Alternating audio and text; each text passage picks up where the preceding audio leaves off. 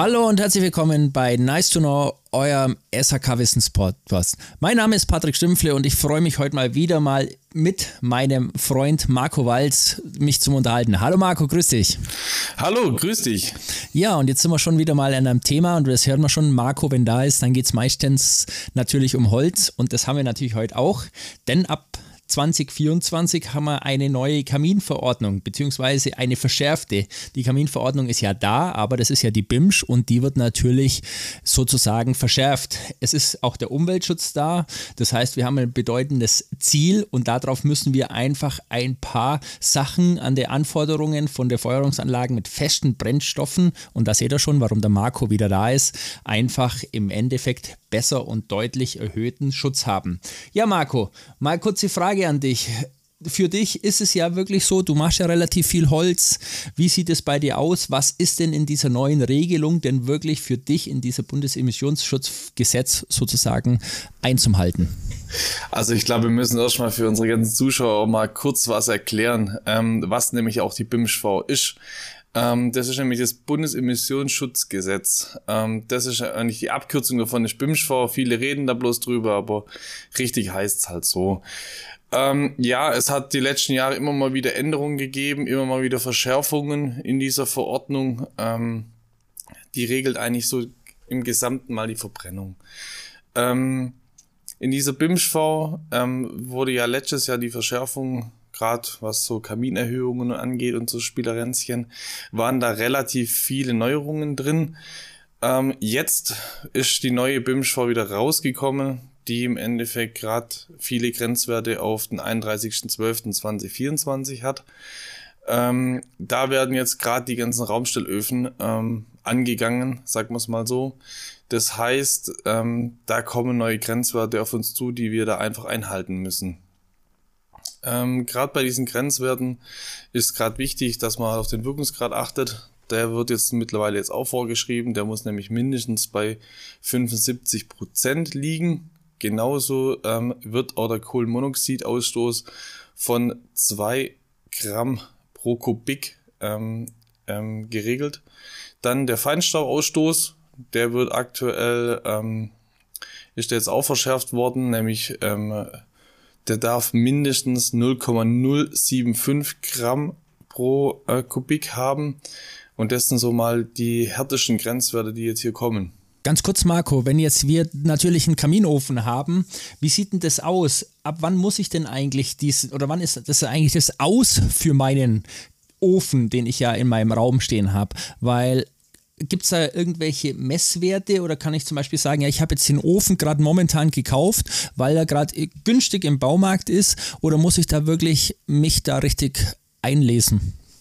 Also gerade da ist es jetzt auch ganz wichtig. Ähm, es gibt in der Regel keinen Bestandsschutz. Das heißt, ähm, auch neu eingebaute Öfen, die ich jetzt gerade einbaue, müssen ähm, diesen Grenzwert erfüllen.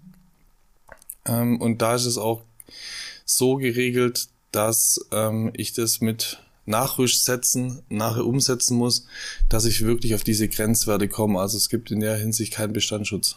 Also das heißt, wir müssen für uns im Fazit wirklich jetzt aufpassen, wenn wir einen Kaminofen gerade günstig, also ich habe jetzt gerade ein Paket im Bauhaus bekommen und ich bekomme den zufällig, dann muss ich da wirklich aufpassen, dass ich da die Feinstaubwerte sozusagen einhalte. Ist es richtig? Das ist richtig so. Wer kann mir da helfen? Also außer dir natürlich. Was gibt, an wen kann ich mich eigentlich wenden? Also natürlich ist der erste Ansprechpartner immer entweder Ka Kamin- und Kachelofenbauer. Ähm, die kennen sich da richtig gut aus.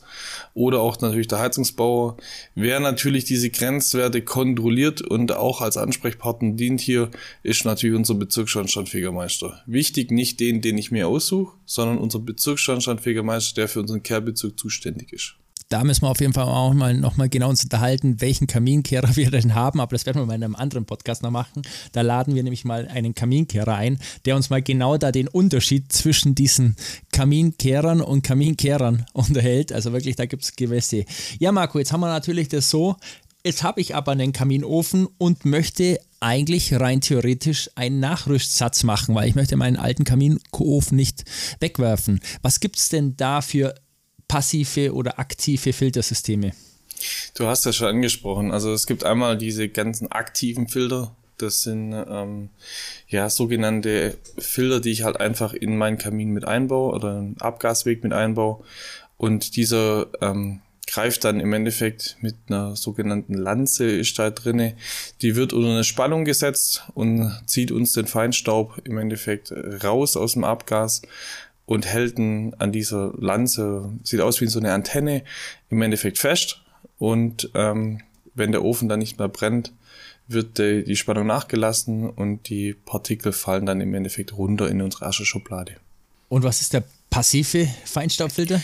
Ähm, der passive Feinstaubfilter ist im Endeffekt, ja, klar, aus einer Sicht raus immer so ein bisschen das preisgünstigere an der ganzen Geschichte ähm, im Verhältnis zu einem aktiven, ähm, wobei der aktive natürlich von dem Wirkungsgrad her wesentlich besser ist. Ähm, der passive funktioniert ungefähr so wie ein Katalysator, ähm, wird groß ohne Strom ähm, eingebaut und filtert uns im Endeffekt diese Feinstaubgehälter raus aus dem Abgas. Ganz kurz, Marco, das heißt ja für mich dann, in Zukunft habe ich dann tatsächlich fortlaufende Kosten. Ist das korrekt für diese zwei Filter? Ja, in erster Linie, klar, alles, was aktiv funktioniert, aber auch genauso passiv, kann natürlich kaputt gehen. Da können auch weitere Kosten auf mich zukommen, weil wenn der kaputt ist, der ähm, Kaminfeger uns diese Anlage misst und wir die Grenzwerte nicht mehr erfüllen, müssen wir die natürlich auch erneuern und austauschen.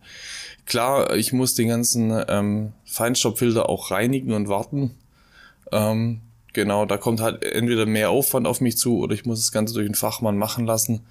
Ähm, die zwei Möglichkeiten gibt's halt ja. Das heißt, ich muss sie jetzt bei der Wartung auch tatsächlich durchziehen und es ist es ja so, dass diese Kaminöfen, die bisher relativ wartungsarm waren, nennen wir es mal so, wartungsfrei gibt's ja nichts, heißt jetzt, ich muss da tatsächlich in Zukunft einen Wartungsvertrag für meinen Kaminofen machen. Wie sieht denn das aus, Marco? Wie oft empfiehlst du denn da eine Wartung bei so einem Kaminofen dann? Oh, ein ganz heikles Thema. ähm, du bist der Fachmann. Du bist der Fachmann. Fachmann. so ist.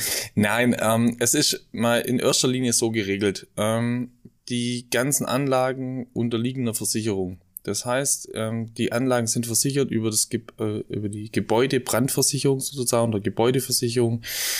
Ähm, sind die abgedeckt und diese Versicherungen weisen ganz klar darauf hin, ähm, dass die technischen Anlagen ähm, nach technischem Stand ähm, geführt werden und, und laufen müssen. Das heißt, ähm, das ist ein kleiner Verweis darauf hin auf die NF, das heißt auf unsere Energieeinsparverordnung und in der Energieeinsparverordnung ist klipp und klar geregelt, dass alle technischen Anlagen zur Feuerung einmal im Jahr durch einen Fachmann zu überprüfen sind, was viele nicht wissen.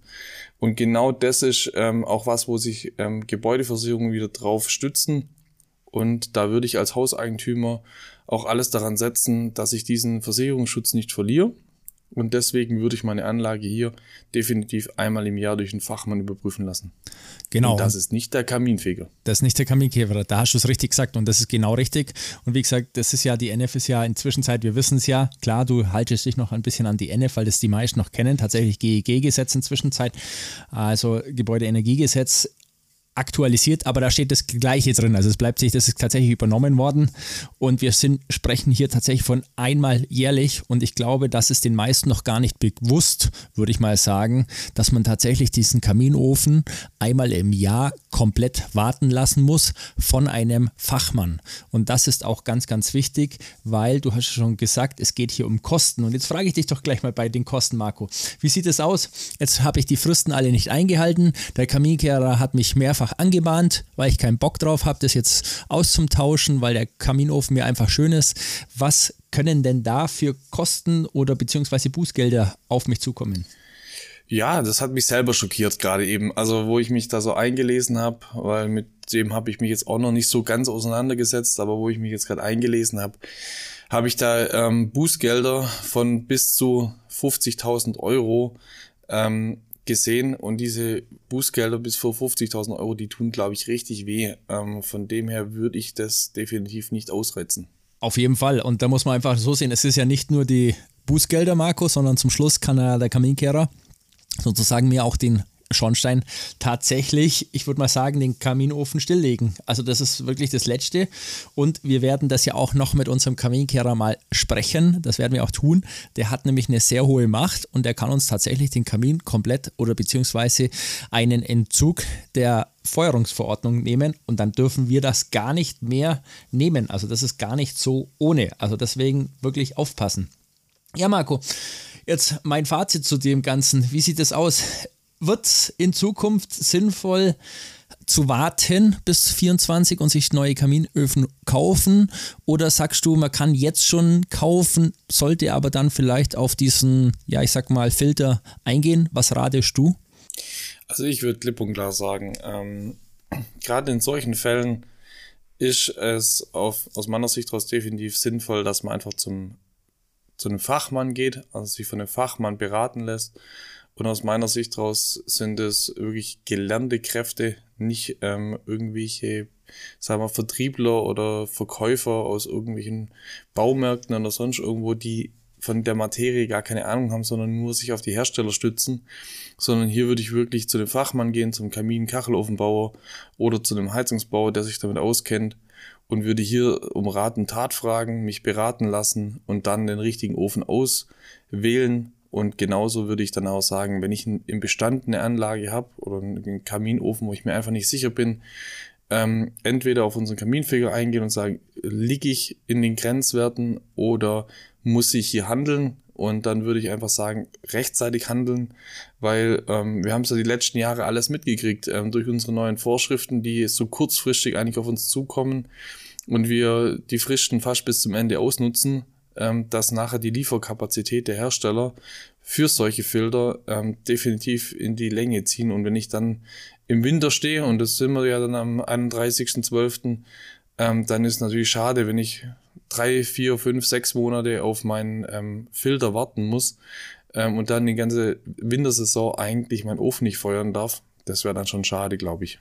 Auf jeden Fall. Deswegen Augen auf beim Neukauf, würde ich sagen. Lasst euch wirklich in den Endphasen jetzt folgendes schauen, lasst euch nicht locken mit den Preisen, sondern geht wirklich zum Fachmann und schaut mal nach. Marco, vielen Dank für den Podcast. Ich denke, das wird Bitte, auf jeden Fall noch, wird auf jeden Fall noch was Interessanteres, bereites Richtung Kamin. Wir wollen uns mal anschauen, was überhaupt ein Kamin ist. Bis dahin, Marco. Vielen Dank für das Ganze. Ich würde sagen, wir hören uns demnächst beim nächsten Nice to Know Wissenspodcast. Servus. Servus, macht's gut.